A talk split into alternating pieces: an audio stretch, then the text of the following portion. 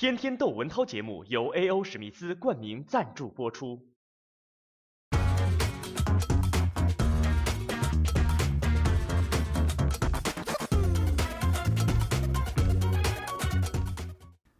昨天是腊八，我也没顾上喝粥，我忙着研究彩票呢。最近我对这个感兴趣，因为前天一月二十六号，有一个姓张的网民向中纪委举报中国福彩管理中心。为什么？就是一月二十五号晚上，这个双色球本来应该晚上九点半准时开奖，但是事先没有预告取消了，晚了两个小时才公布这个中奖号码。而且这解释就说啊，我们这个数据传输方面出现了什么故障。听这事儿，你知道我一下就想起来啊，二零零四年的时候，我在电视上看着过。二零零四年好像是零零九期双色球开，好电视直播，有一个大画面，有一个小画面。小画面呢是个特写镜头拍着那个摇奖机，结果你说这掏了钱的他是不是眼睛格外尖？愣有这网民呢看出来。说这个小画面跟大画面不同步哎，你是直播？人家问了，这才解释说哦，我们那个小画面那个拍摇奖机那个机器啊坏了，坏了怎么办呢？说我们补拍了一下，把摇出来的号码啊又给补拍了一下，当直播给播出来。所以我说呀，咱们这个很多事儿都变了味儿，呃，比方说。这个电视台要说直播，你看我就是干电视的，呃，不少直播实际上叫延时直播，呃，从几秒钟到几分钟，甚至有延时半个小时的，所以它都是打折扣的。但是这个中国福彩、体彩、双色球，我是没有经验的，我只是在香港买过六合彩，最高战绩我中了一百五十块钱，但是我是听啊。一些彩民的议论，他们觉得太巧了，很多巧合。比方说，有的彩民他就问说：“为什么这几年呢？每当这个奖池啊凑足了几个亿的时候，总有人出来啊，几十注、上百注就把奖池给掏空了。说而且呢，这每次这个人，你看他是哪个省的吧？每次啊是各省轮流来，就说人安排的都没有这么平衡。”再有说，为什么老是啊？这一个人几十注、上百注的中了头奖，你怎么很少听说几十注、上百注中了二奖？按说一组号码，它这个中奖的概率应该是差不多的呀。每到这个大奖井喷的时候，总是啊，这个一个人中了几十注、上百注，为什么不能是几十个人中了同一注呢？按说这两个概率也是大体相似的。我还整点黑材料，你比如说啊，这个二零零九年四月那一期啊，就是总共有二十个中奖的，但是呢，有十七个都是在贵州投注的单市票，就说二十个中奖的里头，十七个人呢都是来自同一个贵州省的，你说这巧不巧？再者说了，还有这个河南安阳那个也让我们羡慕。这个二零零九年的幺幺八七，河南安阳一个彩民啊，他呀机选单注彩票啊，你要注意中国的这个彩票点儿啊，它售出的这个彩票号码它是不留底儿的。那有人说这有作弊空间，但是一般的解释就是说这是国家专营的。哎，你还不相信吗？你看，我就说河南安阳这彩民啊，他这个单注投注了。八十八注，他怎么这么喜欢八呢？总共花了一百七十六块钱，可就是这组号码幸运中得头奖，八十八注啊，总共中了总奖金三点五九九亿多元。而且我还记得前两年还有一个，你记得吗？深圳有一个三千多万的这个福彩大奖，说急寻得主，就是没人来领奖，哎呦，大家这替他着急啊，你不要我要啊。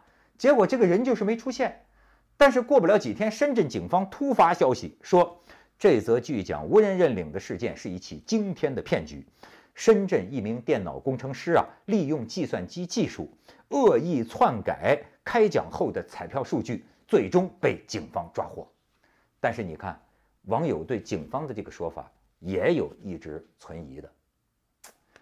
咱们这个活在这片土地上啊，对什么事情都好像都有怀疑，而且还有一个问题，就是这个发行费。你看过去的规定啊，这个发行费就是运营成本吧？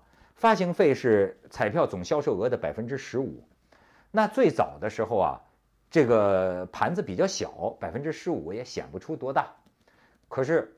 光去年二零一四年彩票销售额三千多个亿，这个百分之十五，这个运营成本就是多少？超过四百五十亿，这么巨量的这个钱，你说彩民他能不狐疑吗？再者，你说真没有这个贪污腐化的吗？青岛原青岛那个彩票中心的那个主任不是给判了个死缓吗？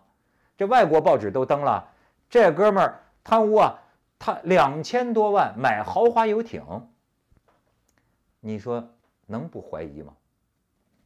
过去司法里有一个原则，叫做啊，你不能让被告啊自证其罪。可是我觉得啊，这个彩民呐，应该可以要求彩票的管理运营机构啊，他们应该自己证明他们清白。就是大家有怀疑，你应该打消大家的怀疑，因为什么呢？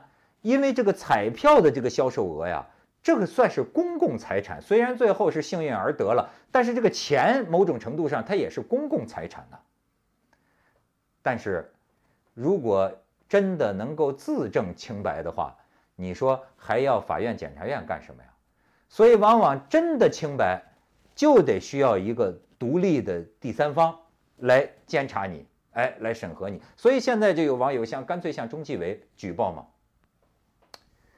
为什么咱们对这个事儿啊都充满了怀疑？我觉得还有一个原因呢，是因为咱们就生活在这个环境里，咱们凭常识生活，我们平常眼前所见大大小小的太多活动，充满了这个操纵、内定，甚至是个花样别出的这个猫腻儿。就像我是个主持人，我也是挣点小钱儿啊，我们叫走学，我主持一些商业活动。呃，比如说企业年会啊，房地产开盘呐，呃，产品发布啊，呃，这个活动往往少不了啊，都有抽奖环节。我就好几回都碰见这导演来跟我说说，哎，我给你三个号码，你一定要记住啊。待会儿呢，领导抽了奖，他不把这个票给主持人吗？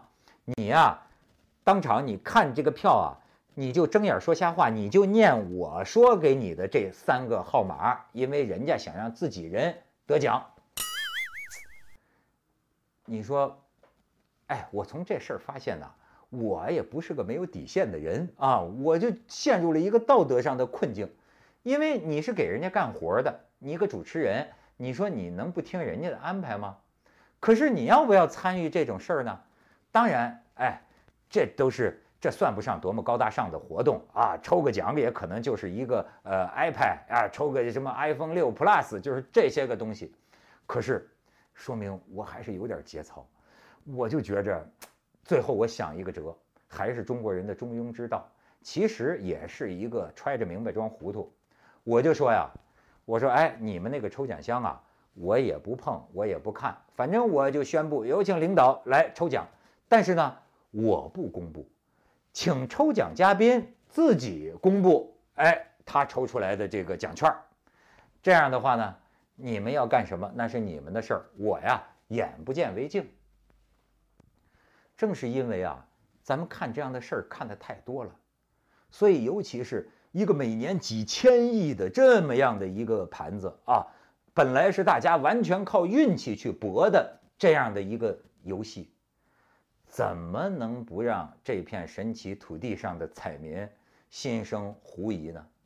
不怀疑才不正常。